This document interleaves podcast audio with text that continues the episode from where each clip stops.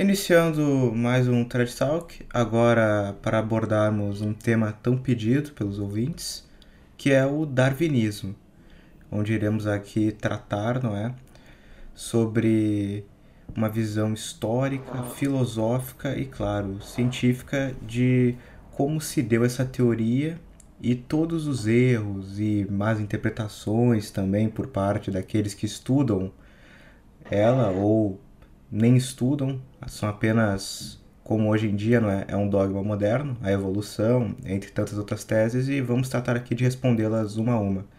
Então, estou aqui com o professor Carlos Noguer e, novamente, com o André do Salve Roma, que poderiam se apresentar, por favor. É, o Carlos Nogueira, né, mais ou menos conhecido, é, e esse é um dos temas é, meus mais prediletos, né? é um dos meus temas prediletos. É, no livro que eu vou lançar da História e Sua Ordem a Deus, eu vou ter um longo apêndice sobre este assunto.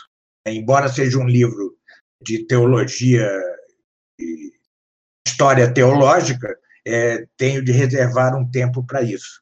Né? Então é isso, ou seja, é, aqui à disposição de vocês. Obrigado. É, eu sou o André, eu acho que todo, a galera aqui já me conhece por a questão dos vídeos contra os orientais. Eu sou, eu faço medicina, né? Eu estou no quinto ano da faculdade e evidentemente já entrei em contato com darwinismo e estudo bastante sobre esse assunto, até porque é uma coisa que envolve a minha área de conhecimento, então é um assunto que eu me sinto um tanto quanto à vontade a falar. E assim como o professor Carlos Nogueira, eu gosto também de tratar bastante desse assunto, então é, eu acho que vai ser bem proveitoso. Perfeito. Então, podem já iniciar propriamente o tema, por favor. Bom, eu estava conversando com o professor antes da gente iniciar, então a gente vai fazer primeiro um aparado histórico filosófico, né, sobre o, o, dar, o darwinismo, é, começando com a questão própria da, da própria filosofia, né. A gente tem que entrar em filosofia, inevitavelmente a gente vai ter que entrar, porque hoje em dia tem uma onda entre os ateus, né, que é que a filosofia não é mais importante, que ela não tem mais uma relevância. Mas não, a ciência é, é deve se basear na filosofia. Uh, o ponto que a gente tá, que eu quero chegar para começando inicialmente é falar da importância das quatro causas aristotélicas, né? O professor Noguer com certeza vai falar posteriormente com muito mais propriedade do que eu, mas é, é importante a gente destacar que temos quatro causas, né? Aristotélicas: a causa material, a causa formal, a eficiente e a final. O que é que acontece? Desde passando por Descartes, né, Bacon, Francis Bacon e entre outros, começou uma, uma paulatina, né, vamos dizer assim, uma negação da causa formal e da causa final. A causa formal se refere à forma da espécie, seria a sua forma substancial. Então, uh, por exemplo, tem cadeiras dos mais variados tipos. Tem cadeiras redondas, quadradas, não sei. E, só que quando a gente olha para uma cadeira, a gente diz, é uma cadeira. Então, ela tem, ela tem uma substância, ela tem uma forma substancial. Então, e a causa final é, a final, como o próprio nome diz, é a finalidade para que aquela coisa serve.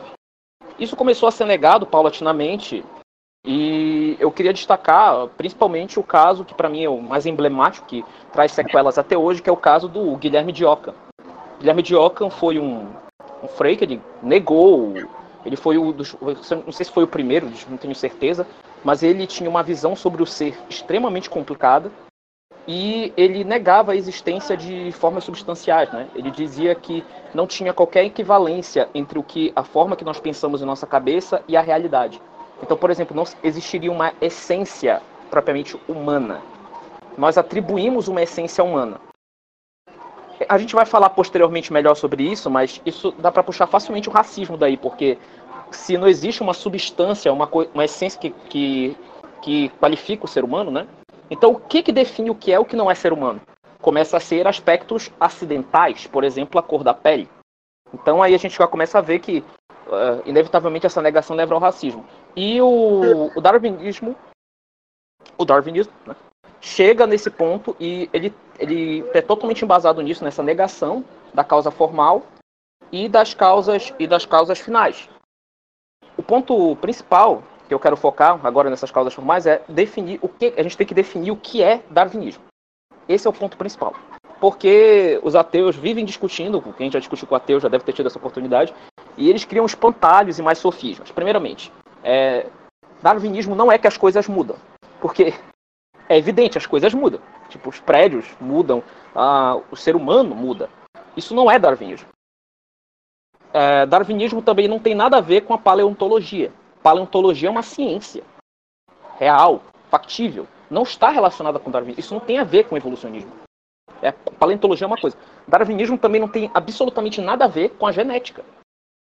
A genética é uma ciência que foi descoberta por um católico, Mendel, que inclusive, eu vou falar posteriormente, eu tenho aqui separado, ele era, as teorias dele eram contrárias às teorias de Darwin. Inclusive, ele foi atacado por muitos darwinistas. Hoje, um estilo revisionista histórico, né, eles começam a querer imputar para Mendel a pecha de, de, que ele era darwinista, mas a teoria dele, genética, é totalmente contrária ao darwinismo. Então, darwinismo é, podemos dizer que o evolucionismo né, em si é uma espécie se convertendo em outra.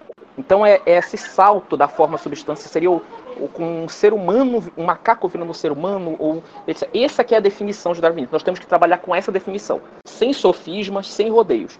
Então, por exemplo, quando o evolucionista diz você é contra o evolucionismo, você é contra a ciência. Não, eu sou totalmente a favor da ciência.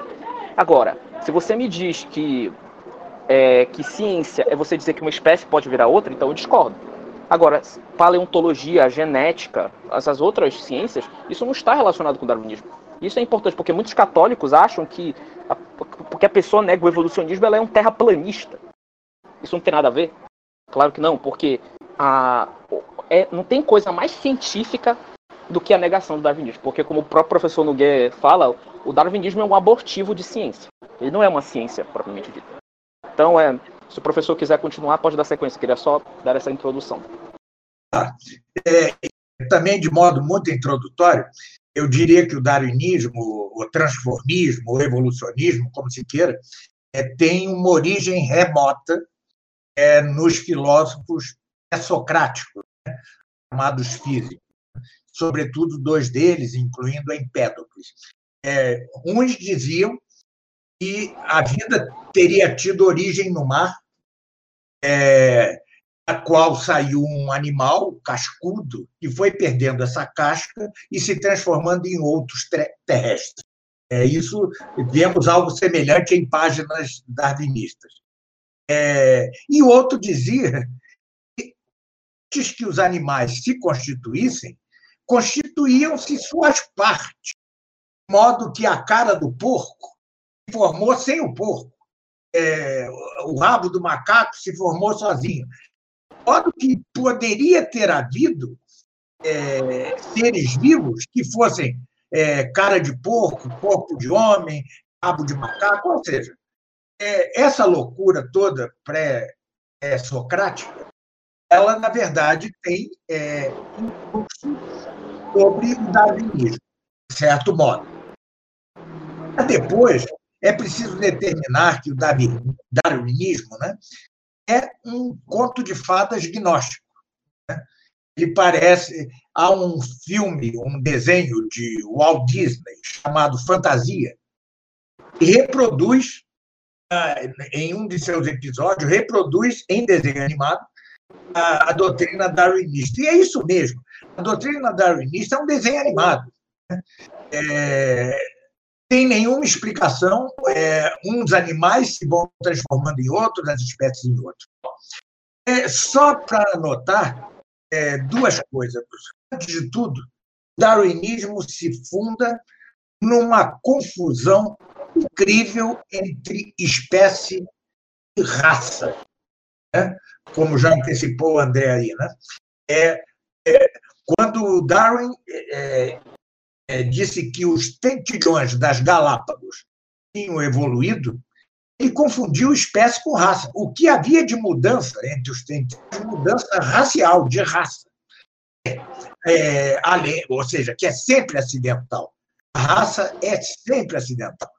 Isso eu vou voltar a falar. Né? Pois o darwinismo não consegue é, é, fundamentar nem sequer seu ponto de partida, a saber, como surgiu a vida na Terra. Isso ele não consegue dizer. As provas darwinistas é, do surgimento da vida da Terra, provas entre aspas, né? é, elas, a principal é de um russo chamado Oparin. Quando vocês me autorizarem aqui, eu vou falar dessa prova, entre aspas, Oparin, surgimento da vida e mostrar que, na verdade, como todo o darwinismo, não passa de petição de princípio. Ou seja, o que é uma petição de princípio? Aquilo em que você prova com algo que antes deveria ser provado. É, isso ficará claro quando eu creio, quando eu expuser aqui a prova entre aspas de Oparin. Então, Professor, então só, então permita-me só fazer um complemento ao senhor e o senhor pode dar sequência. Queria só complementar que eu tenho um texto no Salve Roma chamado Pequeno Catecismo contra o Evolucionismo. Eu fiz umas pequenas questões de perguntas e respostas. Né? E uma das perguntas que eu fiz foi quais são as origens esotéricas do, do evolucionismo.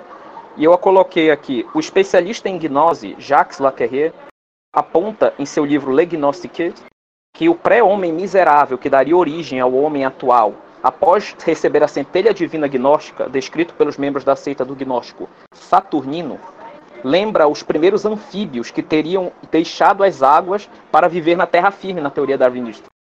E o especialista em cabala judaica, Gerson Scholem, ele tem um livro chamado Sabatai de Sevi, que ele trata do falso messias Sabatai de Sevi. É, ele fala que na Espanha um, um, existia um rabino chamado é, cabalista, claro, chamado Yosef Ben Shalom Askenazi, que ele desenvolveu uma teoria chamada Lei da Transformação Geral. Ela pregava uma evolução constante de tudo que existe, das pedras até os seres angélicos, culminando nas chamadas sefirotes divinas da Cabala. Então, nós chegaríamos até o, o nós chegaríamos, nós seríamos uma pedra, aí viramos homem, aí viramos anjo, aí viramos Deus.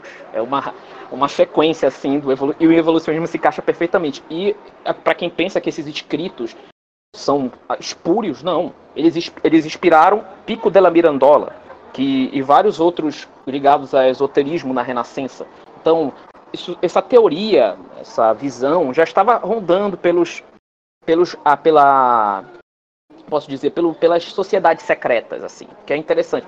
Se eu não me engano, me corrija se eu estiver errado, professor, mas se eu não me engano, o, o pai ou o avô de Charles Darwin tinha uma conexão com sociedades secretas, eu não tenho certeza. Então, provavelmente, não posso dizer, teria que fazer um estudo bibliográfico para saber, mas provavelmente possa ter havido essa conexão para inspirar essas teorias. E uh, Darwin, é importante também a gente falar, o senhor falou muito bem dos aspectos que é da gnose, mas antes também que o evolucionismo tem as origens também filosóficas, né, por assim dizer. Darwin, quando ele chegou da Ilha Galápagos, ele não em seguida escreveu seus livros. Ele entrou em contato com as obras de Thomas Malthus sobre a sobrevivência populacional. Ele entrou em contato com Adam Smith. E Adam Smith, a teoria de Adam Smith da mão invisível do Estado liberal é a seleção natural aplicada para a economia. Quer dizer, os mais fortes, quem, é, o mais forte sobrevive economicamente. O, é o valor do mais forte. E o Darwin simplesmente pegou essas teorias de Thomas Malthus da sobrevivência populacional e do Adam Smith, que era propagado na, na Inglaterra, né? E ele colocou e, e desenvolveu uma teoria biológica para embasar isso. Quem diz isso? Eu? Não. Um monte de darwinistas afirmam isso, que eu, admitem isso. Inclusive, se eu não me engano, Stephen Jay Gould, que é o, um defensor do evolucionismo reformado, ele admite que Darwin teve esse contato. Quem, no seu livro O Polegar de Panda, quem tiver interesse nesses, em saber mais sobre essa situação, não vou colocar aqui para não alongar. É, pode olhar o meu pequeno catecismo contra o evolucionismo, é a questão 6 que eu trato desse assunto. Pode dar sequência, professor. É, bom, antes de mais nada, dê-me o link, passe-me o link. vou passar. É, vou depois, passar. Eu, eu, realmente eu desconheço ah, os antecedentes familiares de Darwin e suas relações gnósticas. Né? De resto, é, isso é tudo muito provável. Né? É, eu quero, antes de prosseguir, dizer o seguinte: é, eu não vejo nenhum problema em que a, a, a teoria do Big Bang seja provável, o universo tenha zilhões de anos, mesmo que a Terra tenha muito tempo de existência muito, muito tempo. É, já digo, porém, que é, os animais não podem ter existido tão antes do homem, que o homem não pode existir na Terra é, antes de, de 10 mil anos, por exemplo, 8 mil anos, 10 mil anos. Mas isto eu aprofundarei em outro lugar e não aqui. Eu só quero é, ter essa linha marcatória, porque, ao contrário do que dizem alguns, né, eu acho que a grandeza temporal do universo, é, ela, em vez de é, diminuir a, a, a potência de Deus, ela, ao contrário, nos mostra tal potência aumentada. Mas este é assunto para outro lugar. Eu vou, dentro de uns dois meses, vou disponibilizar uma aula da minha escola atomista sobre o Big Bang e outra, é, vou disponibilizar universalmente outra sobre o gnóstico Wolfgang que é fazendo estragos Excelente. É, entre os católicos. Bom, professor, posso fazer uma intervenção aqui? que o ponto que você acabou de mencionar, não é? É algo muito comum nos meios ateus. Há alguns meses eu estava debatendo contra um ateu, um amigo meu, na realidade, e basicamente, após provar a necessidade do primeiro motor, ele começou a dizer que ah, a ciência atual, hoje em dia, vê que o Big Bang não teve início, ou seja, não foi causado e está até hoje sustentando a realidade. Poxa, você acabou de descrever o primeiro motor, só que trocando por um termo, não é? Exato. E, e veja, o Big Bang, enquanto seja moderno, e a, a, hipótese, né, e foi proposta por Lemaitre, que era um padre, e aceita por em menos que Pio XII, é, no entanto, tem um antecedente, que é do Gross Test, Robert Gross Test, é, que dizia que Deus, ao criar o mundo, havia concentrado uma partícula é, de muito densa de luz e a teria feito explodir e essa luz se iria condensando nos diversos corpos celestes, celestes ou seja, semelhança à teoria do Big Bang. Mas é, então, posto isso, só para é, demarcar o que eu penso quanto a essa coisa geral, é, eu gostaria de falar um pouco da hipótese chamada heterotrófica para o surgimento da vida. Né? É, essa hipótese heterotrófica é muito, assina, é, muito ensinada é, no segundo grau, é, de, no de segundo grau, na universidade, nas faculdades de biologia, você provavelmente, André, já teve contato com ela, né? É a hipótese do biólogo e bioquímico Alexander Oparin, é, era russo, viveu entre 1894 e 1980, ou seja, não é tão antigo, né? É, ele é quem, repita-se, né, formulou a hipótese heterotrófica para o surgimento da vida. Eu vou descrever a hipótese dele para mostrar que é uma petição de princípio, ou seja, ele prova sua hipótese algo que antes deveria ter sido provado. Então, dizer, primeiro, os gases da atmosfera primitiva, saber, hidrogênio, vapor d'água, metano, amônia, né, é, é, se viram, foram submetidos a descargas elétricas das tempestades que se davam na Terra, sobre a Terra, a uma intensa radiação ultravioleta proveniente do Sol. Os oceanos primitivos, esse é o segundo ponto, formaram-se assim compostos, aminoácidos, ácidos leicos, açúcares, ácidos, é, outros ácidos. É, depois, estes compostos formaram os primeiros agregados de moléculas, que se chamam os coacervados.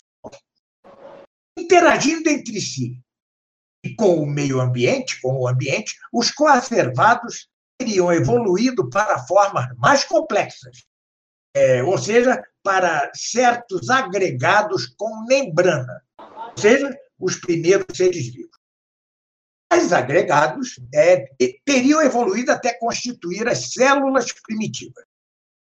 No entanto, na atmosfera primitiva ainda não havia gás carbônico, os primeiros seres vivos é, não eram capazes de produzir alimento é, mediante a fotossíntese. É por isso que tais seres vivos se, se devem dizer heterótrofos. Não produziam seu próprio alimento. Mas tampouco havia oxigênio, motivo pelo qual esses seres vivos eram anaeróbios, ou seja, não respiravam oxigênio. Depois diz é, Oparin que os heterótrofos anaeróbicos, por serem fermentadores, liberado gás carbônico na atmosfera de então. Formado o gás carbônico, eram-se então, teriam, é, se teriam dado então as condições para o surgimento dos entes ou seres autótrofos fotossintetizantes. E, em razão da reação de fotossíntese, os primeiros autótrofos teriam liberado oxigênio, gás oxigênio na atmosfera. O oxigênio é o que teria permitido o surgimento dos primeiros heterótrofos aeróbios, ou seja, é, criaturas que já respiravam oxigênio. É, as tais heterótrofos ainda eram unicelulares. E, por fim, os unicelulares é, se fizeram cada vez, se tornaram cada vez mais complexos, até, até mudar, se transformar-se em pluricelulares, é, que acabaram por conquistar ao longo de muitos, depois de muitos milhões e milhões de anos. Bom, esta é a hipótese, é, e ela é totalmente anticientífica. Né? É, ela é uma das, é, na maioria das suas partes, era petição é, de princípio. O que quer dizer isso completamente? Essa hipótese explica a evolução pela própria e suposta evolução, que é tão anticientífica como as hipóteses correlatas de análise.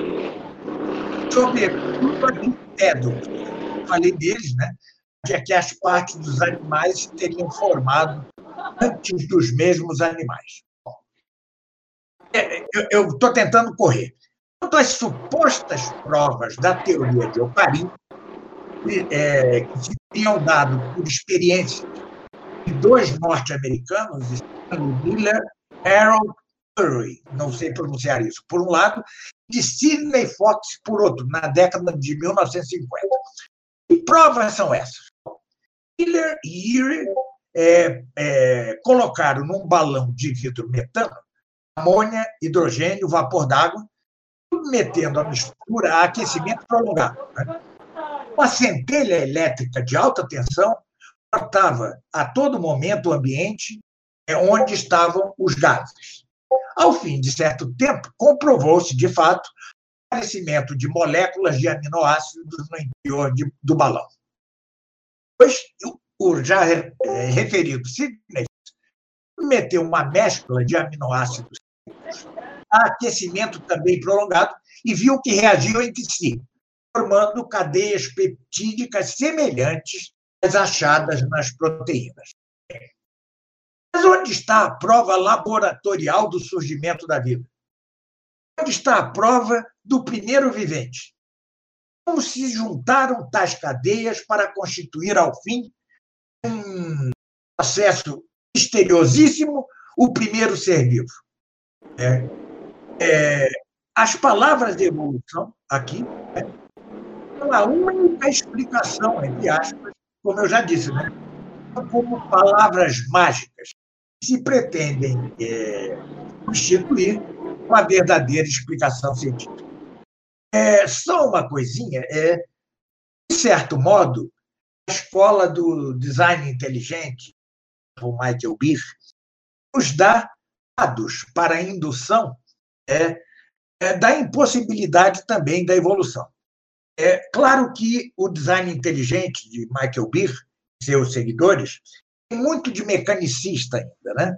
Eles não atingiram as quatro causas aristotélicas já referidas por, por, por André, causas que não foram inventadas por Aristóteles, foram descobertas por Aristóteles, mas eles, sem dúvida, nos dão é, um reforço é, para desmontar o darwinismo.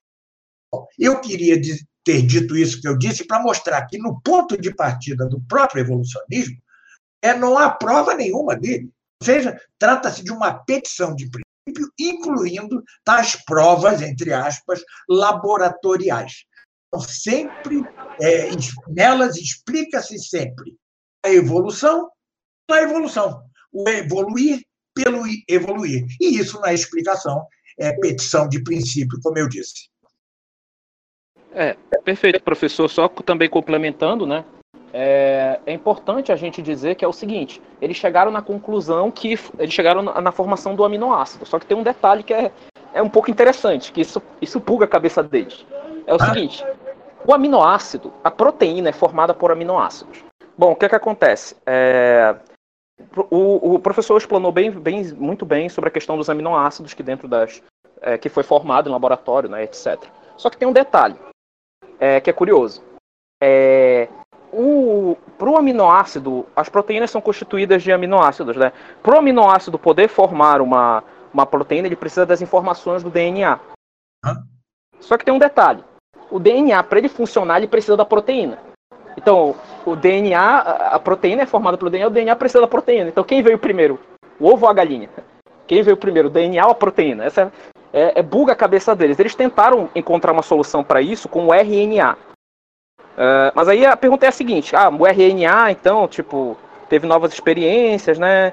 Foi a primeira molécula autorreguladora. Seria porque o RNA pode ser catalisador de si mesmo. Só que tem um detalhe. Como se formou o primeiro RNA? Ele é uma substância dificilmente produzida em laboratório. Imagina ser produzida numa atmosfera caótica como essa que era o suposto, essa suposta atmosfera terrestre. Segundo, é, o, o, RNA, o RNA ele só é capaz de fazer cópias de si mesmo.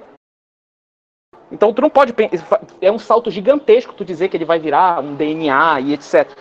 Então é, percebe-se que não tem, não tem solução. A solução que eu consigo ver, que para mim é a solução mais óbvia, é que o DNA e a proteína é, eles existem, eles funcionam porque eles foram criados ao mesmo tempo pelo mesmo criador. É a solução que eu consigo. Graças à forma substancial.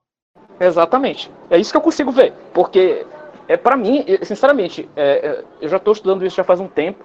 Desde que eu entrei na faculdade, eu estou estudando isso. Mas é, o que eu percebo é muita forçação de barra, é muito. É tipo assim, se você. É, é eles criam sofismas, criam isso, mas para mim a, a, explicação mais clara é essa. Ou seja, Deus, quando criou Adão, colocou na forma substancial o DNA e a proteína coexistindo. Isso para mim é o que faz mais sentido. Agora, acreditar, é, sinceramente, eu acho a fé, é, é, a, a fé é a que nós temos muito mais racional do que esse, como o professor falou, esse conto de fadas. Isso é um absurdo. E é interessante que não foi só nós que percebemos. Eu quero contar uma história, puxando também só um parênteses, de Wallace. A teoria de. A teoria que é chamada de Darwin e Wallace, né? Foi dito que o Wallace descobriu o, o, as mesmas coisas que Darwin num período de tempo parecido. O detalhe é o seguinte: muitos poucos falam sobre Darwin, sobre o Wallace. Wallace ele foi a uma tribo, se eu não me engano, era uma tribo africana. É, e lá ele, ele, ele colocou algumas músicas clássicas. E ele colocou também. Uh, começou a demonstrar algumas, algumas artes europeias, se não me engano. O que, é que acontece? Os africanos, aquela tribo é, que vivia longe da, da, da, civilização europeia, guiada pelo instinto de sobrevivência, eles apreciaram a música que foi tocada. Eles apreciaram aquilo. Eles gostaram. O Wallace, então, começou a pensar assim: opa, peraí, por que eles preservaram esse bom gosto musical? Isso não era necessário para a sobrevivência deles. Por que eles preservaram isso? Por que a mente deles preservou esse tipo de coisa?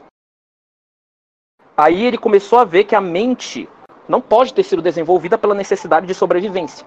A mente teria que ter sido criada por um ser superior. Isso de, claramente contraria o que Darwin conjecturava. Por isso, Wallace é esquecido da história. Nas faculdades, por exemplo, só citam ele e quase não falam sobre ele. Eu não tenho certeza se ele era católico, teria que estudar mais, mas a conclusão que ele chegou é uma coisa óbvia. Ou seja, que o, o, a nossa mente não é um processo bioquímico é, natural, não.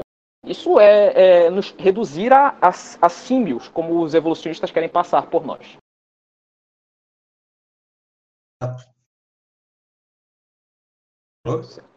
Sim, sim, senhor. Pode dar sequência. posso dar sequência? É, só uma coisinha que eu esqueci de dizer.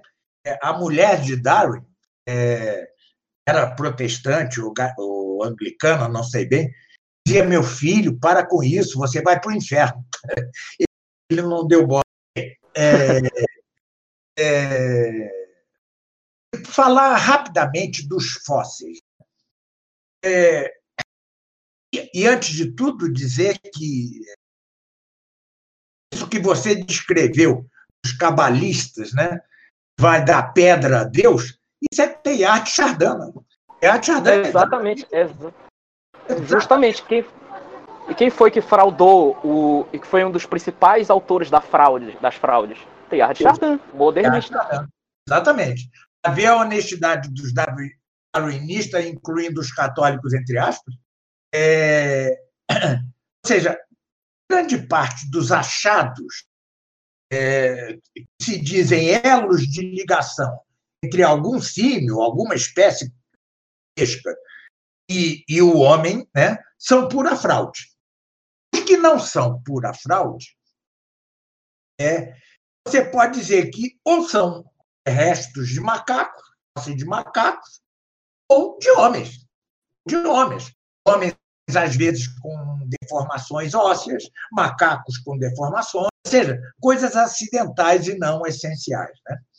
Claro que o problema dos fósseis em geral levanta é, questões difíceis de resolver, de discutir num espaço assim é, de oralidade. Isso exige uma sede escrita, um livro. Né?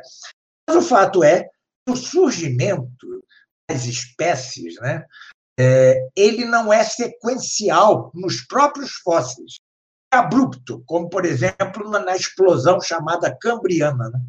É, na explosão Cambriana, de repente surgem animais é, é, é, que não têm nenhum elo de ligação fóssil, fóssil com os anteriores.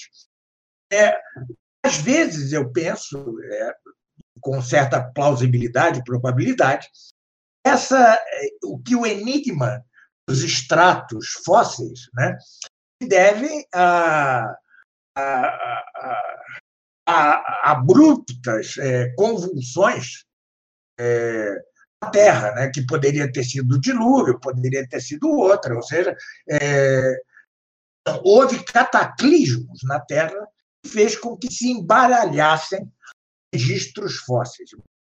Isso eu ainda estou por aprofundar. Assim como estou por aprofundar também, é, eu sou arqueólogo de formação, né? É, eu, eu estou por aprofundar ainda né, o, o estudo mais detido dos medidores né, é, de tempo, né, como carbono 14 e outras, suas falibilidades. Bem, é, então os fósseis não indicam coisa alguma para o darwinismo. Né? Será que, se não os fósseis, ao menos justificariam ah, o darwinismo? As semelhanças moleculares entre as espécies, isso é o que eu deixo para falar depois de você, André. Ok. É, então, é, antes do professor então entrar nessa questão dos fósseis, né, eu queria trazer aqui uma citação de um de um cientista chamado John Morgan que ele fala: mais ainda, sintetizando o RNA, ele só é capaz de fazer cópias de si mesmo, com uma grande ajuda dos cientistas. No dizer de um cientista, o RNA é uma molécula inepta, especialmente se comparada com as prote com proteínas.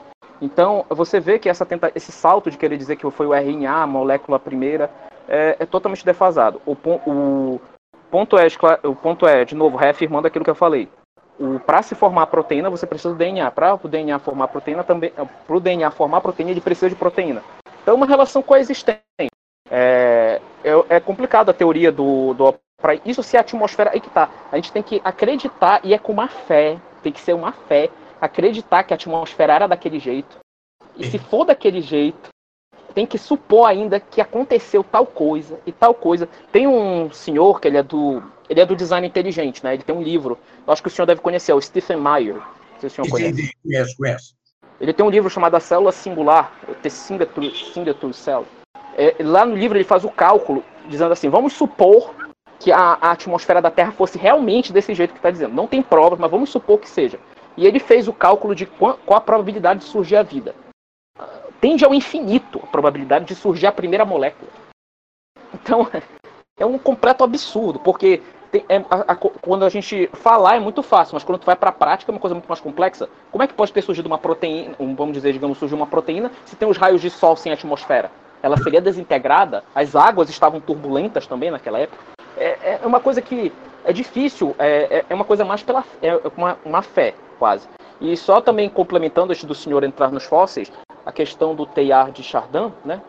A questão do Teilhard de Chardin, é importante a gente falar que isso também é uma discussão, e isso que é porque eu insisto muito nessa questão do evolucionismo.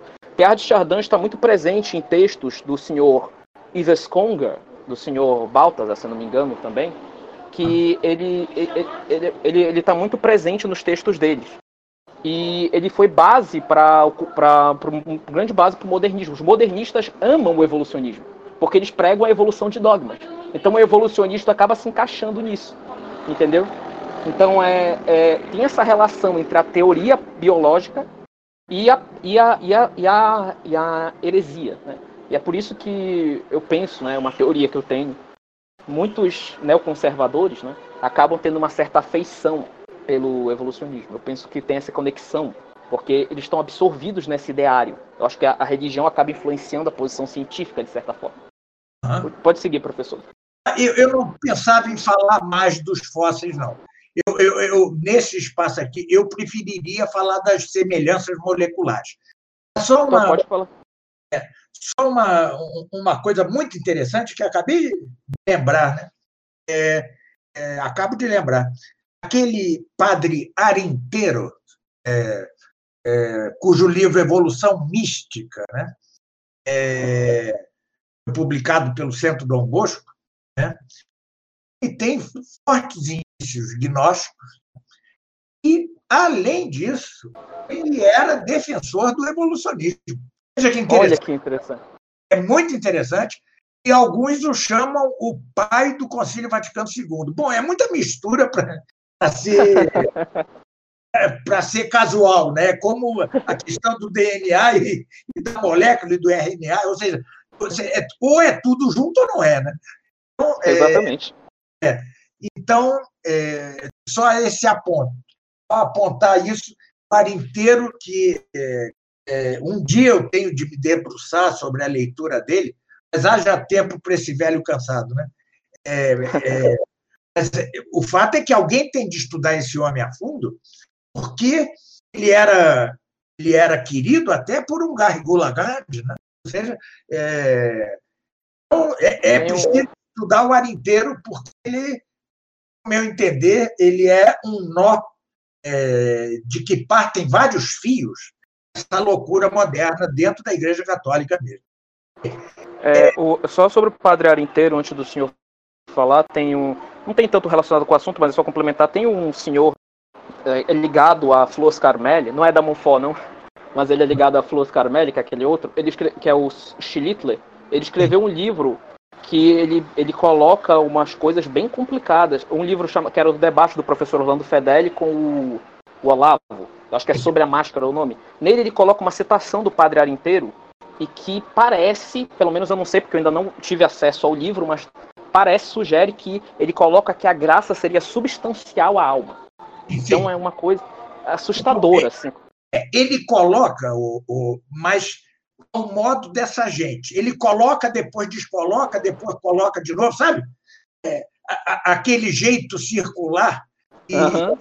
dizia muito bem, o, o, outro meio gnóstico, que era o Feiglin, dizia muito bem a escrita de Hegel, por exemplo, ela já é em si mesma uma iniciação alquímica, né? Você vai ficando louco ao ler aquilo, né? É, é, você diz uma coisa, depois diz outra que é o contrário dela, e depois vai e afirma de novo, e o ar inteiro parece ser assim. Mas, de fato, ele às vezes é, parece dizer mesmo que a graça não é um acidente. Né? É um acidente possível, sobrenatural possível, porque temos, como dizia Santo Tomás, potência obedencial para ela. Né? Mas, se não, que seria algo substancial. Parece que ele diz mesmo. Ele fala em. Né? esoterismo e exoterismo. É muito estranho. Um homem estranhíssimo, ainda. Ainda era, evolu ainda era evolucionista. Ainda defendia o evolucionismo. É, claro que é um evolucionismo migado, né? certo? Ele não chegou aos absurdos do Terra de Chardin. Mas é um homem que ainda tem que ser estudado. Né? É, talvez seja daí que partam diversos fios atuais né? que nós não conseguimos aprender perfeitamente. Tá?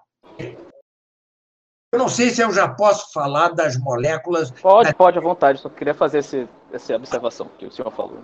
É, é, é, vários cientistas, né, darwinistas, claro, né, é, chegaram à conclusão de que encontraram que algumas moléculas, ou seja, proteínas, ácidos nucleicos, né, são semelhantes no homem e no chimpanzé. E, segundo eles, isso demonstraria que o homem era é, que o homem é parente próximo desse macaco. É, claro que hoje é, já se fala da, é, outras coisas. Há dados novos no darwinismo. Mas eu vou me ater a este, né? o genoma. Né? Eles querem aproximar o macaco do homem pelo genoma. Mas valha o que eu vou dizer aqui, mutatis mutandis, para a questão do genoma. Né? É, é, é, o fato é que quem é, bradou isso, os cientistas que bradaram isso como uma vitória do darwinismo, né, logo se viram reduzidos a uma catástrofe. É... É... Então, dizer que havia moléculas semelhantes entre o homem é, e, o, e, um antropóide, né? É, aí por terra, por causa disso, né? Porque há semelhanças moleculares entre o homem e a minhoca, há semelhanças moleculares entre o homem e o pato, algumas semelhanças com a galinha, algumas semelhanças com o feijão. Ou seja, é, como diz o Raul Leguizamón, um, um biólogo é, argentino radicado na, no México, né? É, eu creio que ligado à Fraternidade São Pio X, não tenho certeza, mas ele diz com muita propriedade que o estudo das moléculas, né, ao contrário de provar é, a, a árvore carolinista mostra o contrário, que a criação é mosaica, é como um mosaico. É, ele usa uma, uma, uma metáfora, uma analogia muito interessante. Um pintor, quando pinta um quadro, né, é, ele, ele, não, ele não se vale de 10 mil cores ele usa vários tons é, para é, para realçar suas diversas figuras. Do mesmo modo, analogamente, Deus na, na criação. Né? Só para você ver que, com base nos estudos, do, no estudo dos níveis de colesterol, nós seríamos próximos, parentes, de certa variedade de cobra, a Gatna snake. Né? Ao passo que toma como base o antígeno A do sangue, nós seríamos uma variedade de feijão. Vocês vejam a loucura né, é, em que se mete o evolucionismo. Eles não dá pelos fósseis, então eles vão pela molécula. Não dá pela molécula, eles vão pelo genoma. Não dá por outro.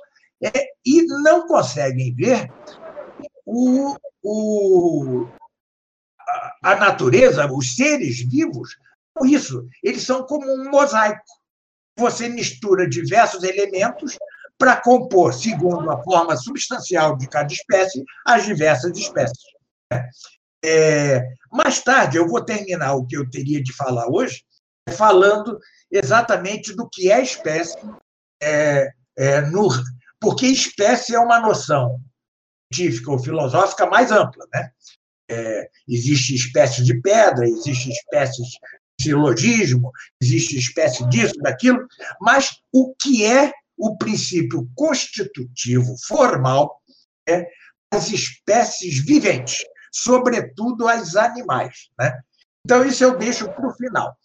Antes, entre o que eu acabo de dizer e, e, e é, ou seja, as tais semelhanças molecular, moleculares que provariam o darwinismo, é, é, isso que eu vou dizer ainda há espaço para falar de outra coisa, que é o uso que fazem os darwinistas as semelhanças comportamentais, em, em, que reside outro absurdo, né?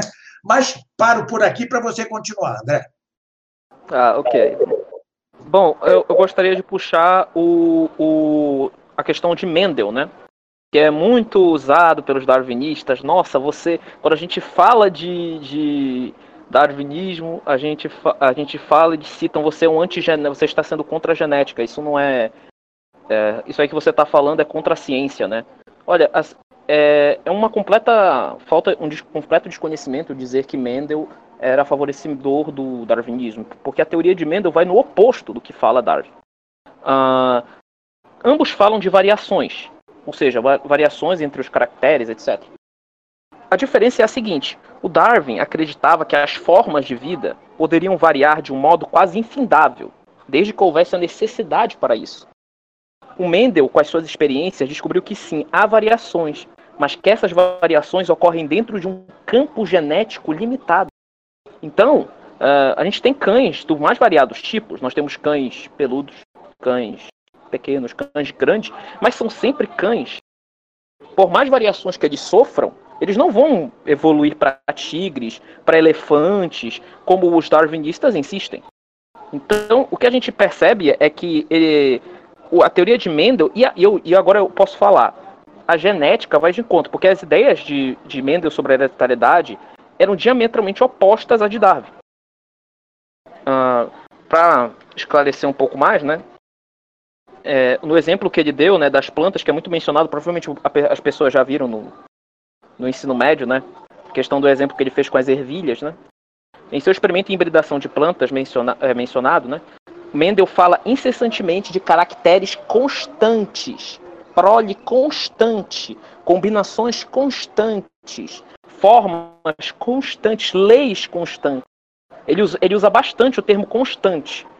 Então, as leis de hereditariedade que ele descobriu é, corroboram né, que as espécies são fixas. Então, ele, a teoria dele, a, a, a, o que Mendel descobriu, na verdade, foi as variações dos seres. Não foi a questão darwinista.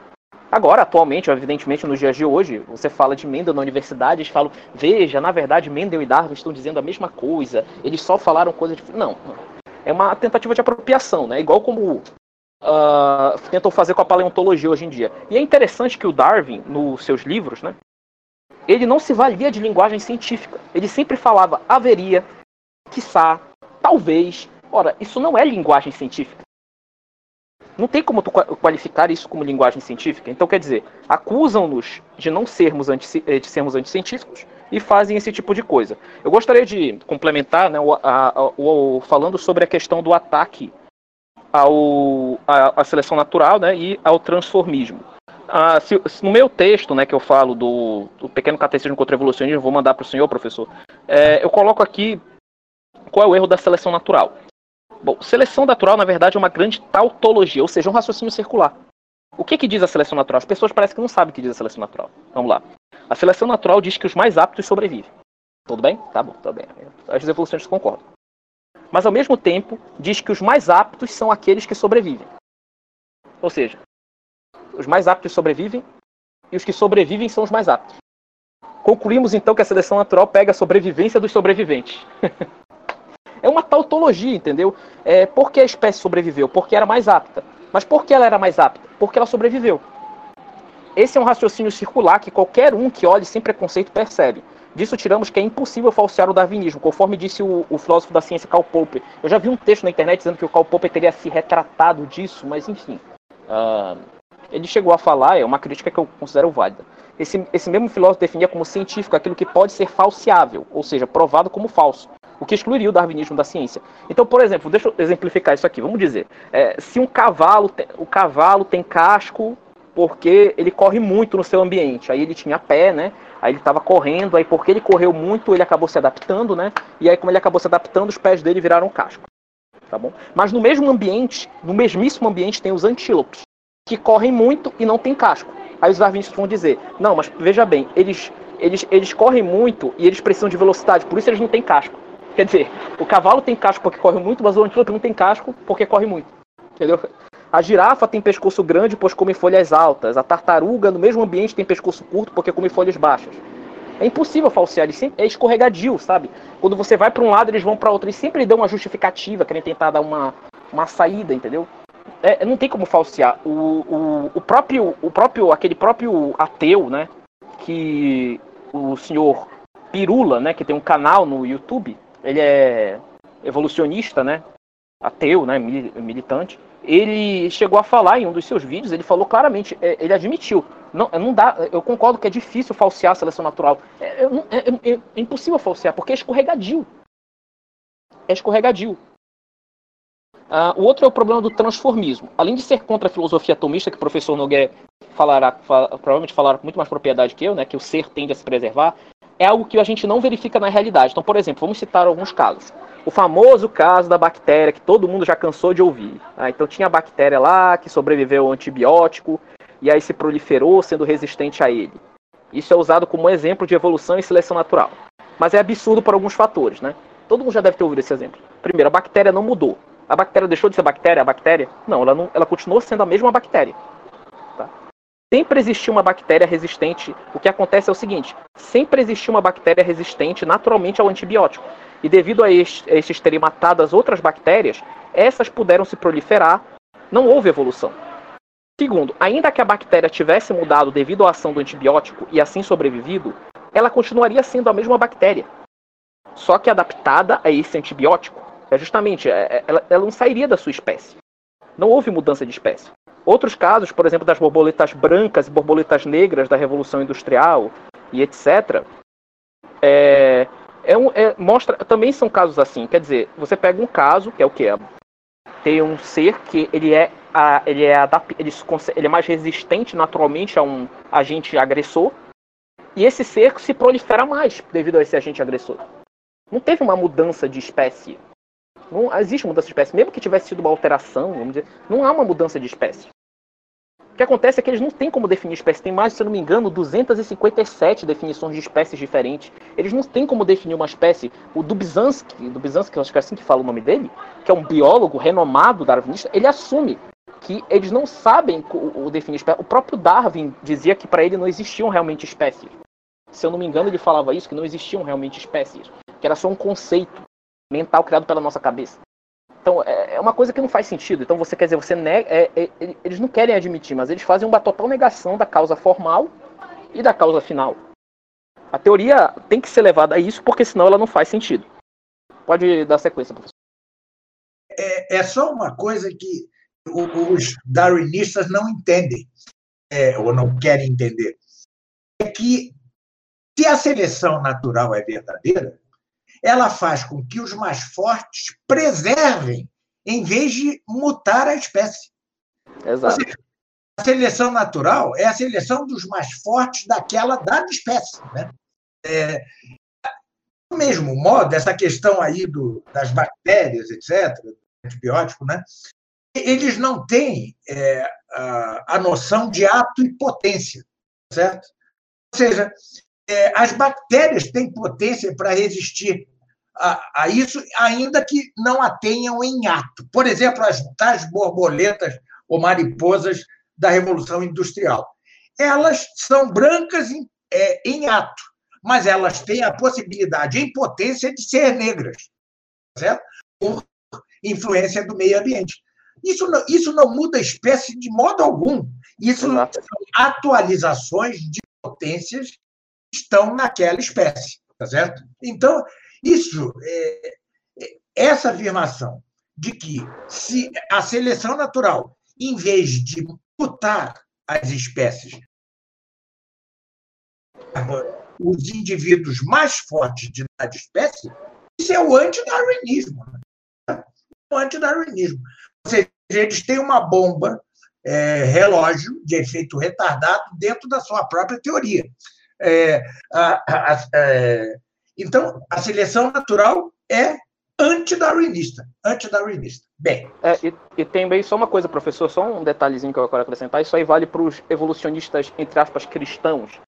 Se a seleção natural existe da forma como os darwinistas, e foi por meio dela que Deus criou a, o mundo, né? Foi meio por meio dela que Deus fez a criação das espécies. Então, então o Deus que se revelou no, no, no, Novo Testamento é diferente desse Deus darwinista.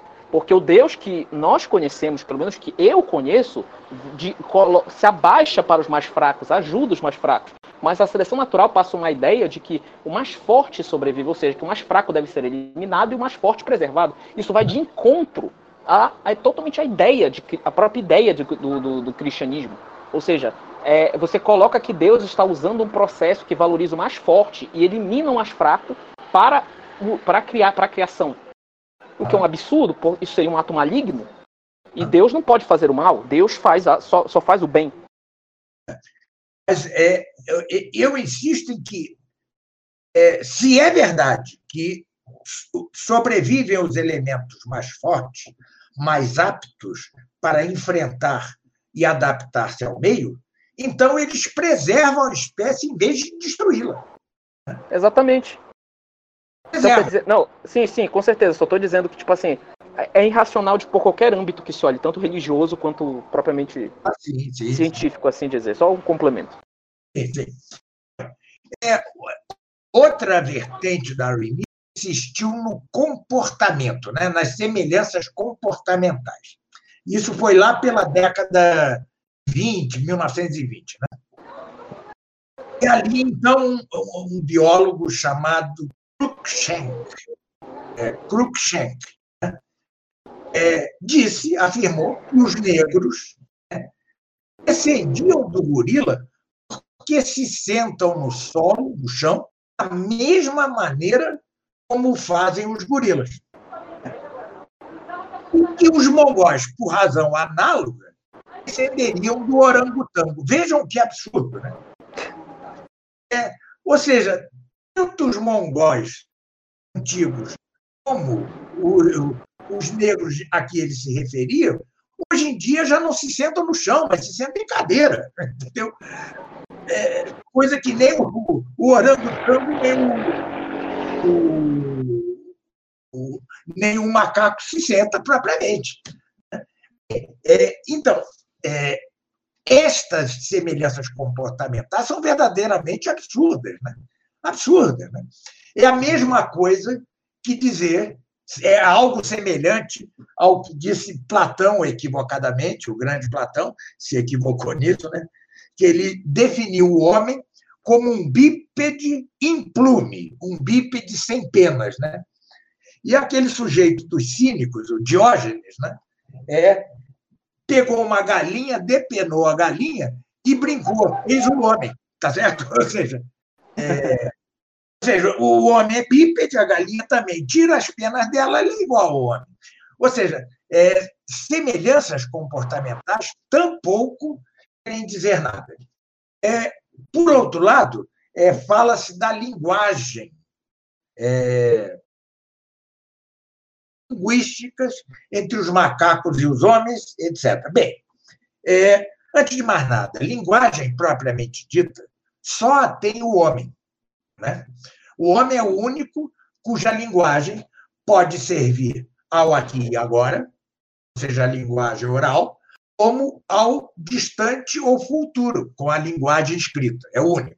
Mas mais, cada conceito, cada palavra que, que expressamos oral ou por escrito, é oralmente ou por escrito, são representações, é, são signos de concepções mentais é, pelas quais nós alcançamos alcançamos a essência das coisas. Ora, a linguagem animal, ela participa, em linguagem tomista, né? em termos tomistas, ela participa da linguagem humana só é, limitadamente. Ou animal só serve para o hic et nunca, ou seja, para o aqui e agora, e ainda assim não expressa, ah, não, não, não, não é tecida de palavras que signifiquem a essência das coisas. Né? É, é claro que existe a experiência com aquela gorila, esqueci o nome dela, é, Lucy, é, creio, né? É, que, segundo eles, teria enunciado a palavra água. Né? Bom, é, isto ainda não prova coisa alguma, porque ela, ao pronunciar a palavra água, ela não fez senão repetir o que aprendeu dos humanos para uma necessidade imediata dela, que era de beber água. Tá? Mas quando falamos de água, aqui, aqui, por exemplo, vamos falar de água. É, nós estamos tratando em abstrato, nós não temos nenhuma necessidade de beber água aqui, tá certo? É, nós não estamos com sede, nós falamos coisa. Ou seja, agora, é claro que alguns animais têm uma linguagem, entre aspas, um pouco mais, mais é, desenvolvida para atender ao aqui e agora, né? É, isso é, é, verdade. Quanto, aliás, a, a, ao cérebro do macaco e do homem, né? É, é interessante porque o homem tem sim algo semelhante com todos os animais, que é a chamada é, cogitativa, que nos animais se chama estimativa. Mas do ângulo da estimativa, é, no homem é cogitativa, porque se submete ao intelecto, mente, à inteligência, coisa que os animais não têm, Quanto à estimativa, o animal mais próximo do homem não é o macaco, e sim o golfinho. Né? E o macaco está ali disputando com o cão, em segundo lugar, quem tem a estimativa mais desenvolvida. Vejam, né? Ou seja, o golfinho é o animal com mais capacidade estimativa. Na linguagem ainda, você, nós temos os, é, o corvo, nós temos os papagaios, que falam, falam, eles repetem repetem. Mas nada disso implica o que é a linguagem propriamente. Então, tais semelhanças, em verdade, não são senão análogos, né? e análogos que não provam nenhuma continuidade entre as espécies, nenhuma transformação é, é das espécies entre si. Além do fato, já dito aí por, por André, é que, em verdade, em verdade, os darwinistas não acreditam em espécies. Né? A espécie é um conceito é, antigo, né? começa com, com Sócrates, é, Aristóteles, né? É, que tratou o mundo animal em vários livros, né?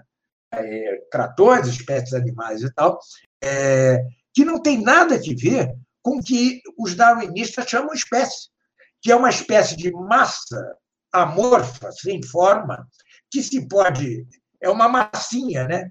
De fazer coisa que se pode ir mudando uma na outra, como se não tivesse exatamente forma específica. Ou seja, os darwinistas, em verdade, não acreditam na forma substancial, não acreditam, portanto, na espécie, porque é a forma substancial o que dá a espécie. Isso eu, eu, eu gostaria de aprofundar é, é, mais tarde. Né? Mas o fato é que nem as semelhanças comportamentais. E nem sequer as semelhanças, aí muito entre aspas, entre a linguagem e a estimativa do macaco com o homem provam coisíssima alguma. Se assim fosse, nós antes descenderíamos do golfinho, é, cuja estimativa é, de fato, longe a mais desenvolvida. Né? E vários animais de diversos âmbitos terrestre, é, animais alados, é, marítimos, ele, muitos têm a estimativa muito desenvolvida e outros menos. Outros menos. A foca tem uma estimativa muito desenvolvida. Né? O cão tem uma estimativa muito desenvolvida. O cavalo, esse esplendor de Deus, né, que é uma beleza de animal, tem a estimativa pouco desenvolvida. Vejam que interessante. Né? Vejam que interessante. O jumento tem a estimativa mais desenvolvida que o cavalo, e, no entanto, é preguiçoso. Então, é, é, ou seja, continuamos com aquilo de que fala Raul Leguizamón, é, do caráter é, mosaico da, dos seres vivos. Né? É um mosaico né, informado exatamente por formas substanciais, distinguida por formas substanciais. Não que a noção de espécie e de forma substancial, é, quanto aos animais, seja sem problemas. É por isso que eu quero é, reservar para o final do que eu vou dizer aqui, é, isto porque há problemas ainda não resolvidos por nós mesmos. É, e se é verdade que entre nós bastaria dizer a Bíblia diz, entre nós, claro, porque nós temos fé, mas isso não é não é suficiente nem sequer para o mundo, nem para a maioria dos católicos atuais. Você precisa não só mostrar a deficiência da, do, da, do darwinismo, é, suas petições de princípio, suas redundâncias, é, os seus absurdos, né? É, reduzindo, reduzindo é, pela reductio ad absurdum, né? pela redução ao absurdo, a, a isso que nós estamos vendo, essa, a esse conto de fadas, não basta isso. Claro que nós também aprimoremos a própria biologia. E, sobretudo, do ângulo das espécies. É, o que são as espécies no mundo vegetal e no mundo animal. Coisa que aparentemente é simples, no entanto, não é. E exatamente pela falta de simplicidade é que os darwinistas se aproveitam para propor seu conto de fadas. Mas isso eu deixo para o final, que eu acho que é a minha contribuição talvez mais importante. Okay. É, ou seja, a minha contribuição mais importante, ainda uma proposta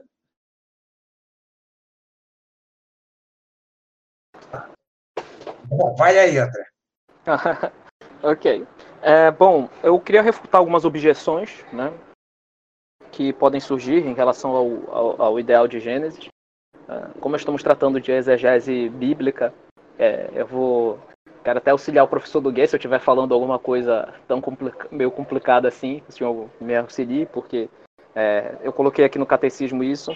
For, bom, é, eu, eu, como eu mostrei aqui no catecismo, existe uma diferença. A, o católico deve interpretar a Gênesis de maneira literal. Literal não significa o pé da letra. Tem diferença entre literal e pé da letra. Isso é uma coisa que os protestantes não conseguem entender, né? Por exemplo, quando é dito que Deus pegou com as mãos Adão, Deus não tem mão. Ou então, que Nosso Senhor está sentado à direita de Deus. Deus não tem lado direito, lado esquerdo.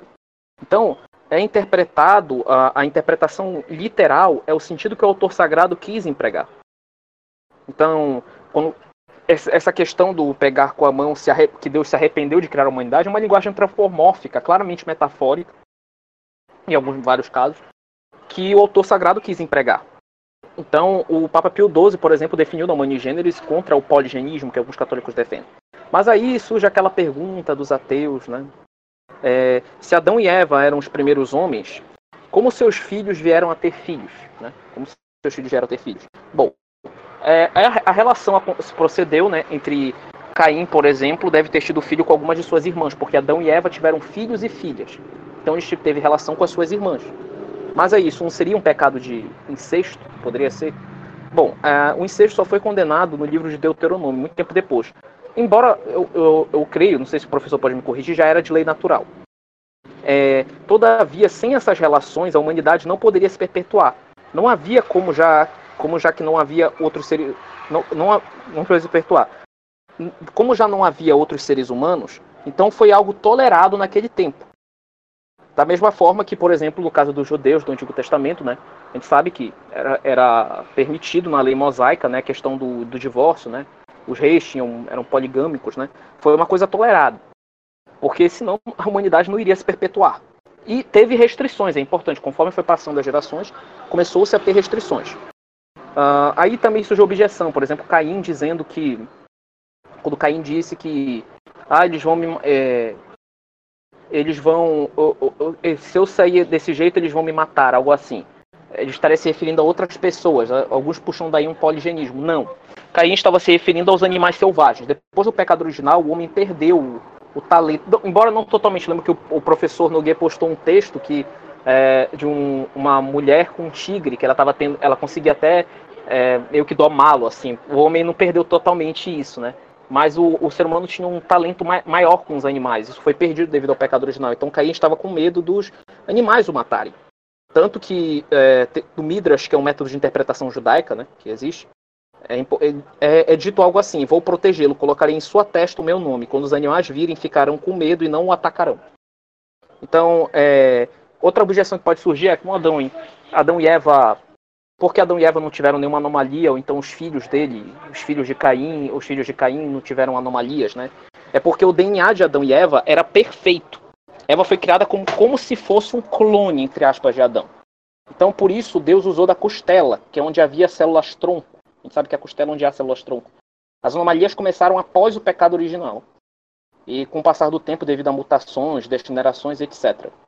Inclusive, tem a questão do, dos gigantes, né, os ditos gigantes em Gênesis, que eu acho que o professor Nogueira vai, inclusive, tratar em, no seu livro, né, História Sua Ordem Deus, pretendo adquiri-lo que pode ser explicado facilmente como sendo um, um tipo de alteração genética. Não, não, é como se tivessem gigantes, assim como eu já vi alguns terraplanistas afirmarem que existem gigantes, houveram gigantes no passado e que por causa disso a, a estão escondendo. Não, tem nada a ver. Existem pessoas grandes hoje em dia que necessariamente não são gigantes. Uh, a questão de toda a humanidade veio de Adão e Eva, porque as raças são diferentes, as raças são diferentes, como negros e brancos.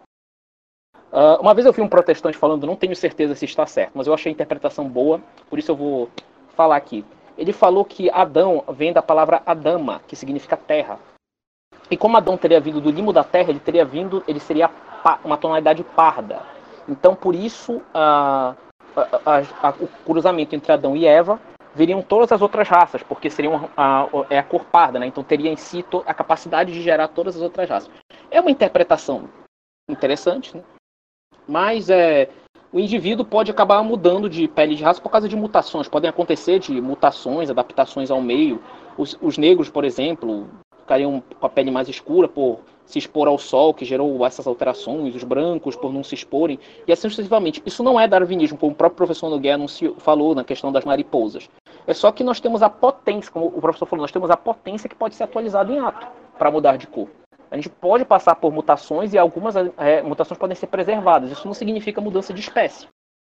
É, é, é, bem diferente. Aqui eu também coloco sobre a questão do, do sistema BO e do RH, mas isso aí também é, é, é a mesma coisa. Sabe? Podem ser alterações genéticas, pode ser facilmente explicável com alterações genéticas, é, que essas alterações genéticas contribuíram para a formação do, do, da, da, diversidade. Além de, depois que houve a cruzamento, tem outras coisas que podem acontecer, por exemplo, a própria recombinação gênica. Então, a, quando conforme vai se efetuando os cruzamentos, isso vai se procedendo. Bom, era isso que eu queria falar. É, posso entrar? À vontade. É, eu concordo com quase tudo que você disse aí. Eu só faria certo reparo. É, eu acho que eu já até descrevi sobre isso. É, quanto à questão da, do incesto ser é, contra a lei natural. Eu não estou seguro de que seja. Veja, eu estou, eu estou pondo, é, estou suspendendo o juízo. É, eu não sei também. Eu, eu peguei pelo. É. Eu peguei por uma suposição, assim, mas eu não é, tenho certeza.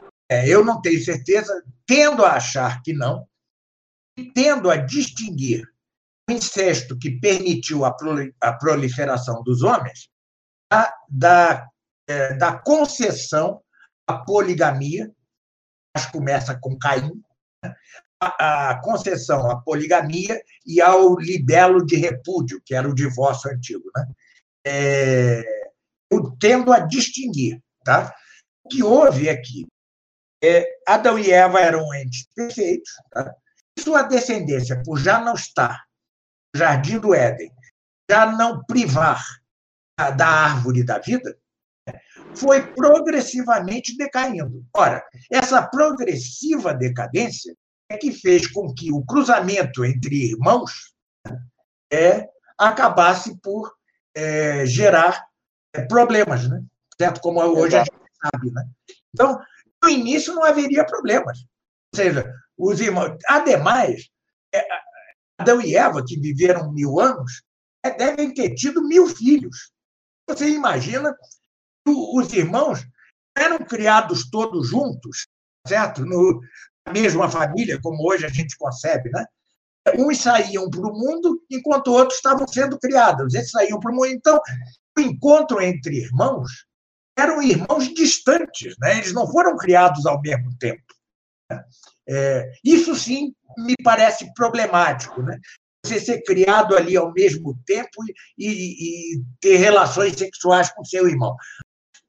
É, agora, quando no Deuteronômio, então, se proíbe o incesto, se faz porque já se havia notado que é, ele dava problemas, acarretava problemas psíquicos, etc. No Brasil, há muitas cidades do interior, até católicas, hein, é, em que a, o incesto é a coisa mais comum. É primo com prima de primeiro grau, às vezes irmão com irmão, e, é, e o nível de problemas mentais, de doenças mentais, é impressionante. Impressionante. Né? Quase todo mundo tem algum problema mental grave. Então, Sim. é só este reparo que eu faria.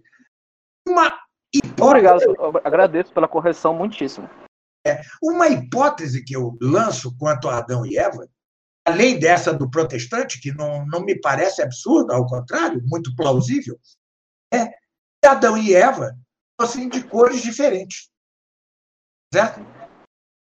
É, é, Deus teria feito, é, ou seja, como a cor altera a essência, ele fez Eva de uma cor diferente. Então, de modo que já pudesse gerar várias raças a partir deles mesmos. Né? Isso é uma possibilidade. Né? É o, uma... livro de, o livro de Enoch não é canônico, evidentemente, é um apócrifo. É, eu sei, eu conheço. É, é, é um apócrifo, mas assim, é, lá Adão e Eva têm cores diferentes. É, o, se não me engano, Adão é branco e Eva é negra. Eu sei que é um, evidentemente um apócrifo, mas pode ter algum elemento de uma tradição antiga que sim. eles colocam. Sim, sim, sim. E, e lembrar, sabe, que é, o André, essa coisa do racismo é moderníssima, entendeu? Isso só surge no, no Renascimento. Até o Renascimento não houve racismo. Os povos escravizados eram por rapina de guerra, é, ou então alguém que era escravo por, por dívida e tal. É, essa coisa do racismo ela é muito moderna. E mais, foi o darwinismo, como você já antecipou, quem fortaleceu o racismo. É, uhum. veja, para os darwinistas ingleses, é, o, o, o negro é a raça inferior, o pigmeu, então, é, é inferior dos inferiores. Depois vem os mongóis. Não à toa associa o nome mongol com mongoloide, os que têm síndrome de Down. E no ápice dessa escala evolutiva, quem está? O inglês, né? Certo? Ou seja, é, é o imperialismo inglês do século XIX, e, em verdade, o Darwin é, é caudatário, é caudatário, e vice-versa e vice-versa. Então, que na origem os homens já fossem multicores, assim como num, numa ninhada de cães, o cãozinho preto, o branco, o malhado, não é isso? Isso não é impossível. Né? Isso não é, definitivamente não é impossível. Há raças muito interessantes, como a, a, a, o norte do Paquistão, e tem uma pele tendente ao escuro, é, são mais vermelhos como os indianos, e olhos azuis claríssimos, claríssimos. Olha que interessante, né? Que interessante essa mescla racial, né? É, eu, eu, no meu livro, e aliás é um povo muito bonito, né? Muito bonito. É, eu, no meu livro da História de Deus, eu vou tentar, isso é uma tentativa, claro, é, não pode passar disso, é uma tentativa de desenvolver a doutrina dos padres com respeito à descendência tripla de Noé, né? Sam, é, Sem, é, Cam, Sem e Jafé, né? Mostrar mais ou menos o percurso que se deu a partir daí e, em razão disso, as diferenças raciais. Mas pode, é, podemos perfeitamente aceitar entre as hipóteses plausíveis desta do, do, do, do protestante, protestante, e a do livro de Enoch, que me parece ainda mais plausível, entendeu? Uhum. Não, sim, professor, eu agradeço muitíssimo pela correção. A tentativa foi mais tipo caso se argumentassem, se fosse, se alguém tentasse argumentar se fosse de lei natural. Era só tipo uma é. tentativa de argumentar. É. é. Eu, eu agradeço muitíssimo. É, são, claro que tudo isso, né, nós estamos dizendo, é, dependeria de uma aprovação do magistério da igreja, né? Tá certo? É claro. É, são hipóteses, né? Mas o próprio magistério da igreja, na comissão bíblica sobre São Pio X, permitiu a discussão quanto ao tempo do universo e da Terra. Né? Tá certo? Pronto. Agora, não permitiu a discussão quanto à eternidade do homem. O homem tem pouco tempo sobre a Terra. É, então é isso. Eu deixo para o final a parte que eu quero é, mostrar como problemática entre nós mesmos, tá? É, e que precisamos resolver e queremos, se temos a pretensão, de soterrar, pelo menos para os homens de boa vontade, digamos assim, soterrar o, dar, o darwinismo. Já que, quanto aos homens de má vontade, eles não vão, vão aderir a nós, porque eles estão movidos por algo muito pior que a ignorância ou a sabedoria. Né? Eles estão movidos é, por uma má vontade, como Darwin. Né? Não era nenhum estúpido, que estava movido pela vontade matar a Deus e a noção de alma humana. Era esse o motor dele. Mas continue aí, André. Ah, sim, obrigado. Não, pois, pois é, é a questão principal é que a, os argumentos que os ateus tentam fazer para tentar refutar são os mais variados. Um, entre eles, um que eu queria destacar aqui, que eu também destaco no, no, nesse pequeno catecismo, eu recomendo para a, a, leitura, né, foi uma organização que eu fiz, foi a questão dos órgãos vestigiais. Os ah. órgãos vestigiais, os órgãos vestigiais, que os ateus argumentam que seriam órgãos que restaram, né, que, não só os ateus, os, os católicos também que falam. É, mas eles não explicam por que esses órgãos que eles, alguns dizem que são inúteis, né? Esses órgãos que teriam se perdido a sua função, se tornado inúteis, é, ainda estarem lá e não terem sido selecionados há milhares de anos. Então, por exemplo, vamos dizer o apêndice. Se o apêndice perdeu a função dele, por que ele continuou lá? Ah, mas ele sofreu uma adaptação, ele tinha uma outra função. Você tem que provar que ele tinha uma outra função antes, você tem que provar que ele, no exato momento que ele perdeu a função, ele adquiriu uma outra função. Então, quer dizer, é uma coisa que não faz sentido. É verdade é, que, que é verdade que existe no homem órgãos essenciais e não essenciais. Temos partes essenciais e não essenciais, mas não, não inúteis. Uma vez eu estava na faculdade, um professor meu falou que o dedo mindinho era inútil, que ele não servia para nada. Ele me falou isso. Aí eu fui pesquisar um amigo meu que era fisioterapeuta disse, é, falaram que o mindinho era inútil, mas ele é muito importante, porque ele. É, é, não, ele não falou muito importante, minto. Mas eu vi que ele tem uma sua importância, ele ajuda na, no equilíbrio do corpo. Aí eu, eu, já comecei a desconfiar. Depois falaram sobre o apêndice, disseram que o apêndice tem que ser removido e que ele é um órgão que não serve para nada, serve só para inflamar. Curiosamente, esse tipo de pensamento é muito comum em pessoas que lidam com cirurgias e tal, etc. É interessante. Depois teve um outro professor meu, um professor muito mais esclarecido, ele me falou é, que existia um, um, artigos científicos já nos Estados Unidos que mostravam que estavam tratando com antibiótico terapia o apêndice porque não estavam menosprezando mais a sua função. Mostravam que ele tinha uma função importante. Uh, o COX, por exemplo, que tem uma função de sustentação. No fundo, esse conceito de órgãos vestigiais é um delírio da. Né? As pessoas acreditam por por ignorância ou por malícia ou porque ficam inventando sofismas para tentar uh, justificar. Bom, eu termino a minha a minha explanação dizendo é mais mais informações, né? Se vocês que mais informações sobre o tema de minha parte, antes de eu passar para o professor Nogueira para ele fazer a sua conclusão, vocês podem dar uma lida no catecismo, né? Que é o pequeno catecismo que eu fiz, eu vou passar posteriormente também para o professor Nogueira. E qualquer coisa, e qualquer coisa, lembre-se, temos que ficar com o magistério da igreja. Não tem que vir com esse papo é, certo um certo delírio de achar tipo, ah, de certa forma é, que porque os, os tempos mudaram, então a nossa noção sobre a criação tem que mudar também. Não, isso não existe. A fé é uma só, a fé é a mesma. E se antes as pessoas, se antes a ciência tinha problemas, hoje em dia também tem. Então, não é porque uma coisa é aceita por tantas pessoas é, propagada como sendo uma verdade, que a gente vai ter que aceitar isso. O católico deve ser fiel à sua fé. Então deve ser fiel a, a, a ideias idiotas evolucionistas. E o que o evolucionismo cria é justamente o, o mundo que nós temos hoje em dia, né? Nós temos um mundo que nós temos hoje de pessoas sem propósito, sem noção, porque é, eles, eles pensam que a vida se resume a só aspectos acidentais. O mundo é só os acidentes. O amor é só uma reação química.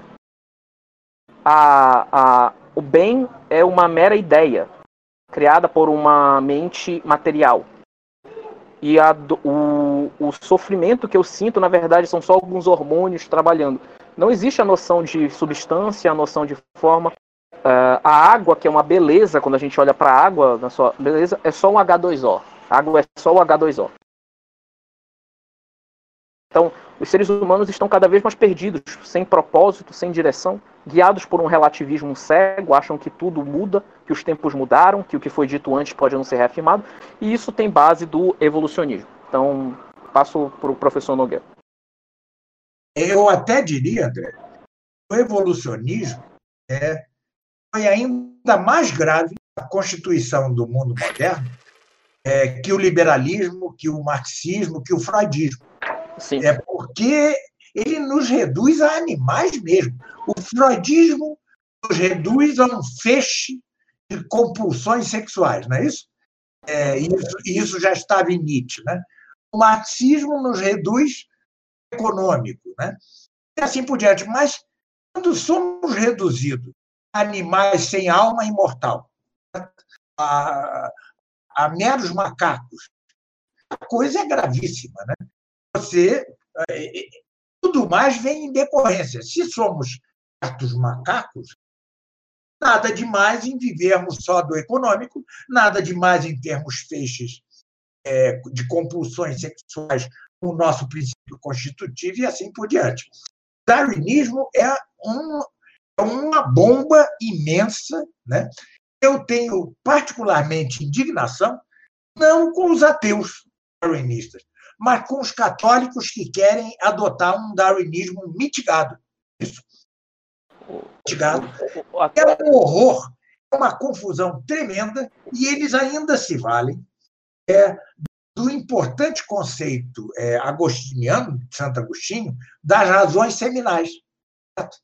É como se Deus tivesse posto sua criação razão, razões seminais fizessem os animais é, evoluir de um para outro. Podemos, é, já de início, dizer isto seria possível é, de absoluto, como se diz em latim, de absoluto, sim. Deus poderia ter criado como ele queria, quisesse o universo. O problema é que ele criou de outro modo. Razões seminais de Santo Agostinho têm de ser entendidas se se trata do mundo animal é, e vegetal, do mundo vivente, tem de dar-se em outro sentido. Obviamente, tal como Deus criou o mundo e os viventes, é, os viventes mais os minerais, os não viventes, dependem de sua forma substancial. Por quê? Porque os minerais, para seu ser, eles dependem muito da ação externa. Ação de agregação, de erosão, é, são é, eles por si é, não capacidade potencial é, é, é, mudar por si mesmo. Né? o, os animais e os vegetais, não, os viventes, eles mudam por si mesmos dentro dos limites que lhes são dados sua forma substancial. Assim, podem tentar cruzar cachorro com um porco que nunca vai dar nada. Podem tentar inseminação artificial entre elefante e uma girafa e nunca dará nada. Porque é isso contra Guilherme de Oca. Né? Aliás, o André, é, você sabe que o, o nominalismo de Oca teve antecedentes. O livro do Daniel Scherer, é, A Raiz Antitomista. Antitomista na Modernidade. É, é, mostra bem os antecedentes. Ele não disse uma coisa que eu, a que eu vou acrescentar, que eu vou acrescentar aqui. Um antecedente de Guilherme de Oca é, foi o Papa João XXI, é, que tinha sido Pedro Hispano, um lógico nominalista avant la lettre, e que foi o Papa quando Etienne Tampier, o bispo, condenou as teses Tomás. Calou. Então, o nominalismo é antigo, é uma tentação antiga. E se fizermos remontar direitinho a coisa, vai chegar lá aos sofistas né? e aos sépticos, aos nihilistas antigos. É. Mas o fato é, por que é que entre um galo e uma galinha sempre nasce pinto e não nasce filhote de jacaré? Isso, isso quer dizer que espécie entre os viventes se determina pela reprodutibilidade. É a reprodutibilidade o indicador de que se trata de uma espécie. No mundo vegetal, há alguns dados que complexificam a questão, a questão dos enxertos, né? Tá certo? Eu não vou tratar aqui. Eu, aliás, preciso até me aprofundar quanto ao mundo vegetal. Quanto ao mundo animal, a reprodutibilidade é o que assinala a existência de dada espécie. Assim, e os dentilhões das Galápagos que reproduziam entre si, eles são da mesma espécie. Assim como, você já o disse, é, os cães, apesar de raças tão díspares, se reproduzem entre si. Às vezes, há a dificuldade anatômica. Por exemplo, um dog alemão pode cruzar um, uma salsicha, né? uma fêmea salsicha, Dachshund, Dachshund. Né? Não pode. É anatomicamente impossível esse cruzamento. E, se se dá, eu tenho uma salsicha aqui em casa, temos de ter cuidado para que cães maiores não cruzem por, com ela. Primeiro, que pode matá-la. Segundo, pode não gerar nada. Terceiro, que se gerar algo, é, ela pode morrer no parto, vão nascer animais enormes. Então, essa é uma impossibilidade anatômica, dificuldade anatômica, pode é, solver-se com inseminação artificial, etc. Bem, é, mas a vida nem sempre é tão fácil, e Deus, é, com sua complexa criação, nos deu problemas para resolver ao longo dos tempos. Né? É porque, se é verdade, não pode nascer em, é, por inseminação artificial nada entre o homem e o macaco, nada entre a girafa e o elefante, nada entre o cão e o gato, né? o fato é certas espécies não têm fronteira clara. O que quero dizer? Primeiro, tratemos dos híbridos estéreis. É, por exemplo, mulo ou burro. Burro nós chamamos tanto o jumento como o mulo ou mula. Né? Então, o burro ou mula, é, o mulo, né, são filhos de cavalo com jumento. É, e são estéreis. Então, é como se. Como classificar. Então, é, afinal, o jumento e o cavalo são da mesma espécie ou não são? Porque eles reproduzem, ainda que a reprodução seja algo, o reproduzido seja algo absolutamente estéril. Mas há complicações maiores. Por exemplo, o ligre. O ligre é o cruzamento do tigre com o. o, o então, certo? E, eles, é, os machos daí, aliás, eles têm, ele tem, ele não, ele não para de crescer, ele vira um monstro. Quem sabe nossos animais pré-históricos monstruosos fossem devidos a algo semelhante ao que se dá com o ligre, morre jovem, tá certo? É, os machos ligre são estéreis, mas as fêmeas não são. Elas são capazes de reproduzir tanto com um tigre como com um leão puros. Vejam que interessante. Isso é preciso estudar. Afinal, o tigre e o leão são da mesma espécie ou não são? Às vezes, porém, aliás, é, uma coisa ainda da raça, da cor da pele, muito interessante é o, é o jaguar, a onça, né? É, é, e há onças pretas, os jaguares pretos, e as onças pintadas, né? Certo? E aquilo é uma, é uma mutação acidental. É, genética acidental, coisa que pode ter ocorrido entre os homens, hein? É, se é, dadas outras condições climáticas, seja lá o que for. Bom, mas é, casos ainda mais complicados. Nós sempre tendemos, tendemos a entender que o urso polar é uma espécie distinta do urso pardo. Aristóteles, aliás, fala, fala de algo assim. No entanto, eles se reproduzem na natureza e seus filhotes não são estéreis em nenhum sentido. Logo, parece que devemos dizer que o urso branco, o polar, o urso pardo, cinzento, a mesma espécie. Parece, olha o termo que eu estou dizendo. Né? Ainda estou no campo da dialética. Né? É, parece. É, mais ainda, os cães e os lobos. Agora, nos Estados Unidos, virou moda criar, é, ter como animal de estimação um wolf dog, né? lobo-cão. Eles são nada estéreo, eles se reproduzem mesmo, assim como entre si e com lobos ou com cães. Da mesma forma, o chamado cão selvagem da Austrália, Digo Dingo, né? é, eles progressivamente estão acabando porque eles estão cruzando é, com cães, com cães domésticos. Né? Com cães domésticos, que, aliás, quando são soltos na natureza, né, se tornam cujo, aquilo cujo nome técnico é cimarrão. Cimarrão é o cão doméstico é, que torna-se selvagem, torna-se um lobo. É, e, é, e isso já nos traz questões.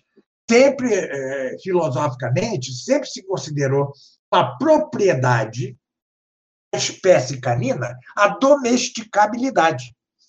Se ele não é espécie, e se compõe uma espécie como lobo, como digo, o coiote, talvez, né? alguns afirmam até que com a hiena, então é, a espécie não é canina nem lupina, né? a espécie é o que engloba isso tudo. Há um, há um protestante brasileiro, de Maringá, esqueci seu nome, né? Defende que Deus criou filos. O filo dos caninos, incluindo os lobos, o filo dos é, os elefantinos, tem tanto o mamute como o, o elefante atual, é, o pônei como o cavalo. Aliás, cavalo e zebra também se procriam. Também se procriam, né? Eu não, não me lembro se os filhotes de cavalo e zebra é, são estéreis ou não, não recordo. Algumas vezes esses, esses hibridismos eram verdadeiros monstros, né? É, cruzaram duas espécies de peixe parecida, semelhante, a boca do, do filhote nasceu do lado, no dorso, né? é, junto com a nadadeira do peixe. Né? Você vê que estranho, morreu logo, é, vive mal. Esse... Mas, então, nós temos de é, melhorar nosso conceito de espécie. Indicativo da espécie é a reprodutibilidade, ou seja, a transmissão a forma substancial, porque é isso que se dá nos espécies. O homem, a alma não é transmitida por criação e sim por Deus mesmo, Deus nos a alma. Nas outras espécies animais, é, é, a, é a procriação que difunde a forma substancial na espécie. E se a procriação o que difunde a alma substancial na espécie, tornando a diferença específica, então, por exemplo, repito, cão e lobo são da mesma espécie, não espécies diferentes. E a antiga propriedade, ou acidente próprio, a domesticabilidade canina, não o é. Não é uma verdadeira propriedade, mas um acidente em sentido estrito. É, é, é, nós temos de resolver isso. Né? Eu talvez não seja a pessoa mais adequada a, a isso. Né? Talvez seja o André, talvez o padre Caldeirão, alguém que tenha mais intimidade com as ciências modernas. Né? Olha, eu, eu, no futuro, eu no futuro pretendo estudar, me aprofundar mais nesse tema, curiosamente, é uma das coisas que eu pretendo. É. Então, isso é urgente, sabe, André? É urgente para nós é, podermos é, resistir melhor ao darwinismo. Né? É, E se é assim, se é algo semelhante ao que diz esse protestante do no Paraná, né? se é algo assim, entra perfeitamente a noção de razão seminal. Ou seja, a razão seminal posta naquele animal criado segundo sua espécie, segundo Gênesis, né? É, ou seja, tinha em si o elefante, o mamute, né? tinha em si o cavalo, a zebra, o pônei, não é isso? Tinha em si o lobo, o coiote, o cão doméstico, tudo como potências acidentais.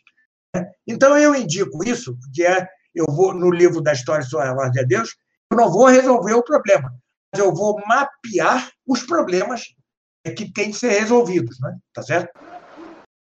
Vou lá, eu pretendo resolver coisas que são da minha alçada, né? que são relativas à arqueologia. Né? Isso sim, eu creio que tenho condições de resolver. Mas André, o Padre Caldeirão, pessoas é, com intimidade com arqueologia, podem fazê-lo a partir do meu mapeamento de problemas. Né? É, é simplesmente isso. Anos venho colecionando material é, sobre essas. É, sobre o, o, cruzamento que dão estéreis, não dão estéreis. É um material abundante, abundantíssimo.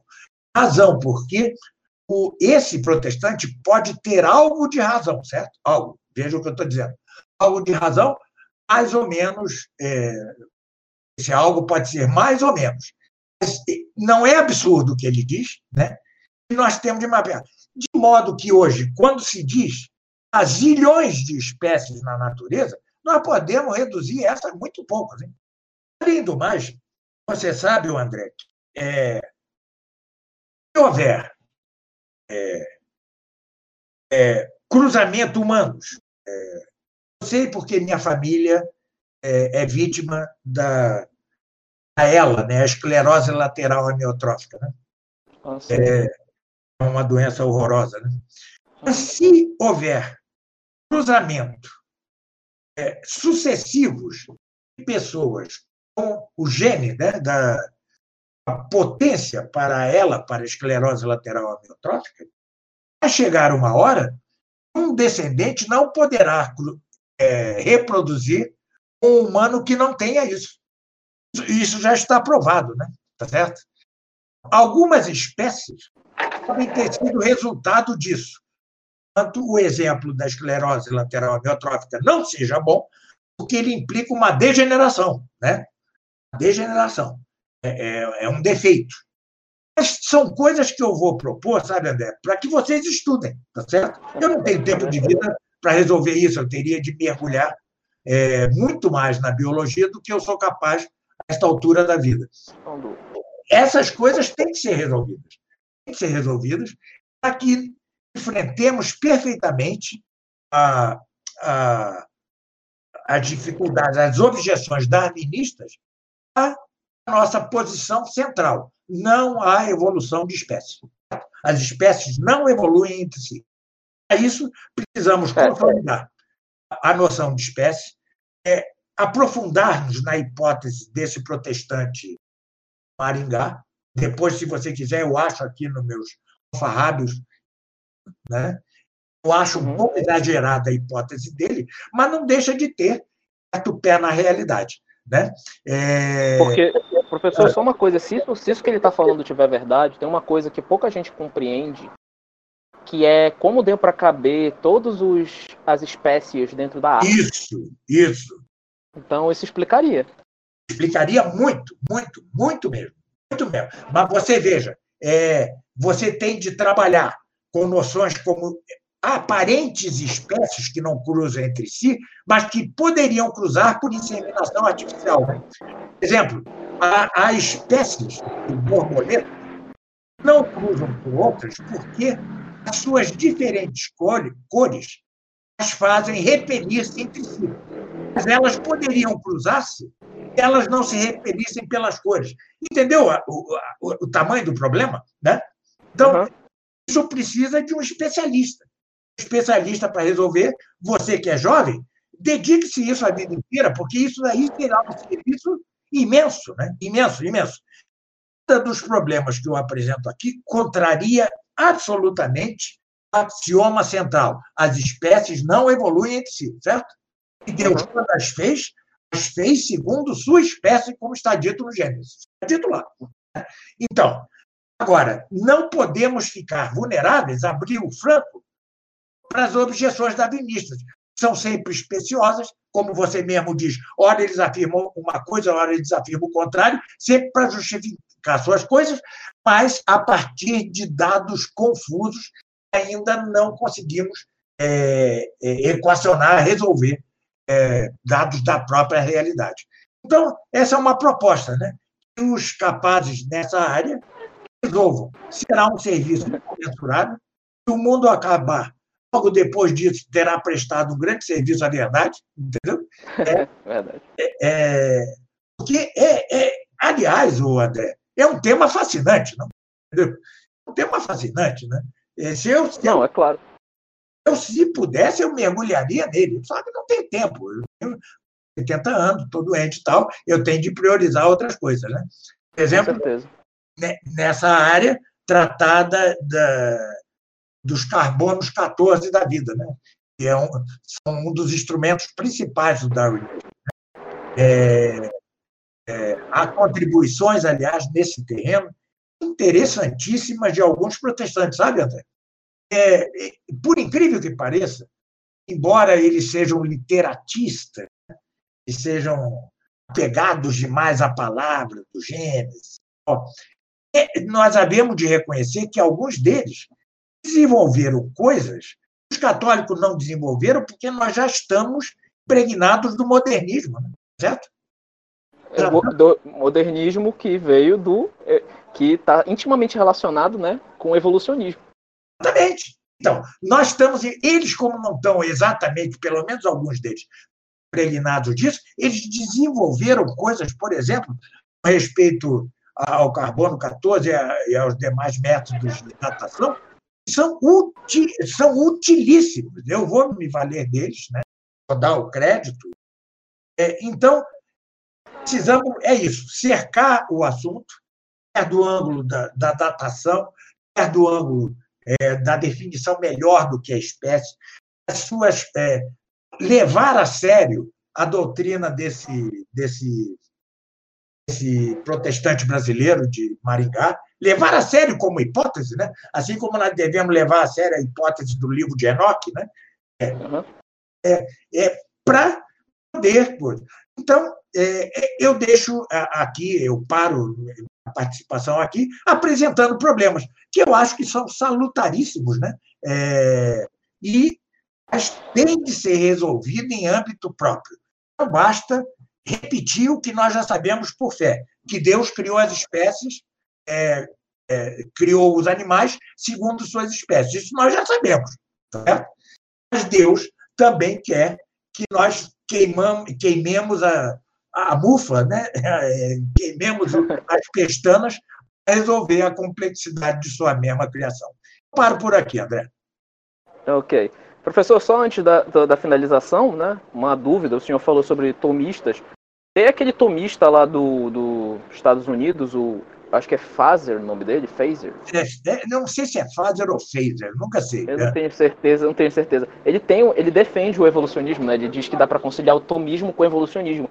E ele coloca que teria um, um, um cruzamento com um animal que era quase 100% humano, mas não teria consciência, uma coisa, não teria alma, por assim dizer. O que o senhor, o senhor chegou a ler a teoria dele? O que o senhor acha assim? É que você não lembra, mas eu refutei no próprio Facebook, né? É, é um horror, é um horror, um verdadeiro horror. Né? Ou seja, ele tirou isso do nada. Essa hipótese vem de onde? De nada, entendeu? Nada. Mas ele diz mais, hein? Ele diz que eram humanos, sim. A distinção de alguns modernistas entre os humanos em geral e os humanos descendentes de Adão e Eva. Só esses teriam é, transmitido o pecado original, enquanto os outros humanos teriam desaparecido, né? É, talvez os titãs, né? E tal. Ou seja, é um absurdo, é uma hipótese gratuita, totalmente gratuita, para tentar conciliar o cristianismo com o evolucionismo. Aí que eu digo que perdoe-me, mas esse tomista não é tomista coisa alguma, né? Ele pois é, é um tomista muito problemático, né? muito problemático. É, o de acha que nós temos a, a vida curta para tantos problemas, né? como essa, por exemplo. Alguém tem, tem de se debruçar sobre o ar inteiro? Ali está a explicação para muita coisa atual, incluindo no âmbito dos católicos conservadores, né? tá certo? Uhum. Tem muita coisa. É, é um trabalho imenso. Daí que eu não estou fazendo propaganda, não é isso. Quando eu fundei a escola tomista, minha ideia era exatamente isso: formar pessoas que pudessem penetrar cada uma, né? determinada área, já que nós não temos condições de penetrar perfeitamente em todas. Né? É, sobretudo nos dias de hoje, onde conhecimento se multiplicou ao infinito. Por exemplo, a matemática. Né? Matemática, no tempo de Aristóteles, era uma, no tempo de Santo Tomás, era outra. Hoje, você precisa de cinco, seis anos para se tornar um matemático. Né? Então, é... então, é isso. Certeza que tudo disso que eu falei aqui quanto à espécie tem solução perfeita e perfeitamente conciliável com, com, a, com, a, com a religião, pelas, pela comissão bíblica ao longo do tempo. Né? Sim. E eu só, que, uhum, eu só queria só também fechar dizer o seguinte, que é, eu não sei porque é tanto absurdo achar que o, o Deus pode fazer o homem do barro da terra ah. e fazer a mulher da costela do homem, sendo que a gente que, que nós católicos professamos que Deus se fez homem e nasceu de uma virgem. Então quer dizer, a, é, é, a gente tem que é, quer dizer, eu tenho que eu não, é um absurdo, não dá para crer, e lógico crer que Gênesis é literal, ah. mas eu posso acreditar mas eu, mas eu acredito que Jesus se fez homem, feito carne, e que ele é Deus e que ele morreu na cruz. Quer dizer, esses católicos ditos conservadores que abraçam isso caem numa incoerência sem tamanho. E, e, e, o pior, a coisa mais milagrosa, a criação do universo do nada. Entendeu? Que é coisa pois é. Transformar alguém do limo da Exatamente. terra, da terra é moleza, perto de criar de nada, né? De nada, assim, entendeu? É uma loucura, mas e isso tudo, André? Eu só repito, desculpe a insistência, nós, os católicos, mesmo alguns dos melhores, é, um século, é mais de um século, século e meio, influência do modernismo, né? Entendeu? Uhum. Aí que alguns grandes católicos, como o cardeal Biot, apoiasse Moraes, né? Sabe essas coisas assim? Uhum. Todos somos vítimas um pouco dessa infiltração na igreja, né? Então, é, esta nós nós reajamos a essa infiltração e cada um resolve um probleminha possa resolver. Né? Bom, Exatamente. Certo. Então, não é como já foi tudo esclarecido que tinha que ser esclarecido, não é? E como já haviam mencionado, é um tema muito extenso que não cabe aqui, não é? E que demanda um estudo mais aprofundado, até mesmo no futuro, né? Como o próprio professor Carlos acabou de propor, não é? Para o que os que se sentirem interessados após ouvirem este podcast tentarem, não é, estudar sobre as pessoas mencionadas para conseguirem trazer luz nesses tempos de neoateísmo, não é? Então, muito obrigado por terem se disponibilizado, obrigado professor Casoguei, obrigado André, não é? Por terem vindo aqui falar sobre um tema tão complicado e esclarecer a tantas pessoas. Então, muito obrigado a todos e até a próxima. Obrigado, obrigado pra, por mais essa oportunidade.